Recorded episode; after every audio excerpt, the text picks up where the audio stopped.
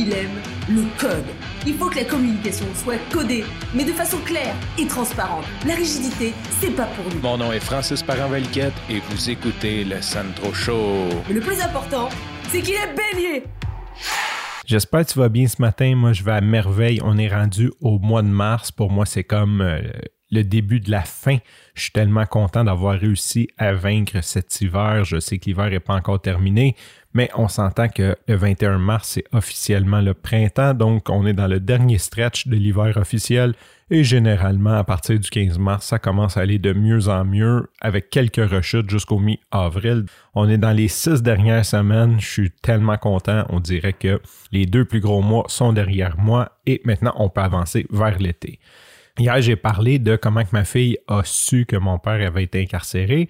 La journée d'avant, j'avais un petit peu parlé de comment moi j'ai appris que mon père avait été incarcéré. Et aujourd'hui, je vais parler de comment je le fais. Et là, tu sais, j'ai pas la réponse ultime à tout. Donc, c'est pas un how-to guide. C'est pas, euh, j'ai pas la prétention de savoir comment faire.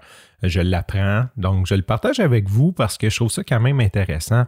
Ma fille, euh, il y a pour Noël, elle a reçu un, kit de chimie là, très basique, là, que tu fais des volcans avec du bicarbonate de soude puis du vinaigre avec du colorant. Tu fais des, des, petits trucs comme ça, on s'entend, c'est pas, pas de la grosse chimie. Puis là, ben, elle fait des expériences entre guillemets.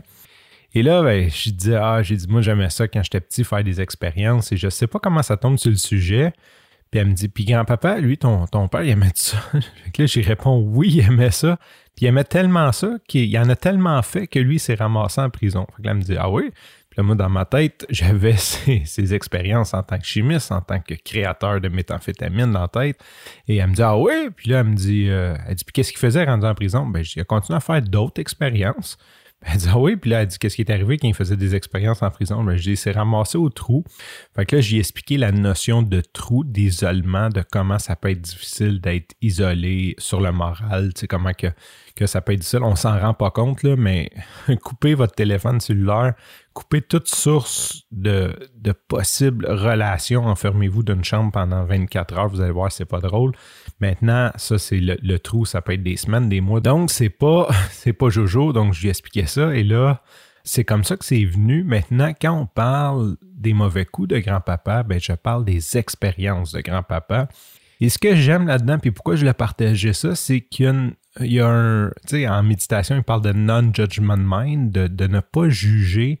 Une expérience, c'est beaucoup moins tagué que dire un mauvais coup ou que dire euh, un crime ou au fait, si on le regarde un petit peu à 50 pieds, c'est ce que c'est. C'est des expériences de vie. Je parle des expériences de grand-papa. Et là, maintenant, euh, c'est comme une petite complicité quand, mettons, ma fille commence à être tannante. Je dis ça, c'est le genre d'expérience que, grand-papa aurait fait ou peu importe. Elle comprend que ça veut dire que c'est pas correct sans euh, nécessairement juger comme négativement l'expérience. C'est ce que je veux partager avec toi aujourd'hui. Sur ce, je te remercie pour ton écoute. Je te dis à demain et bye bye.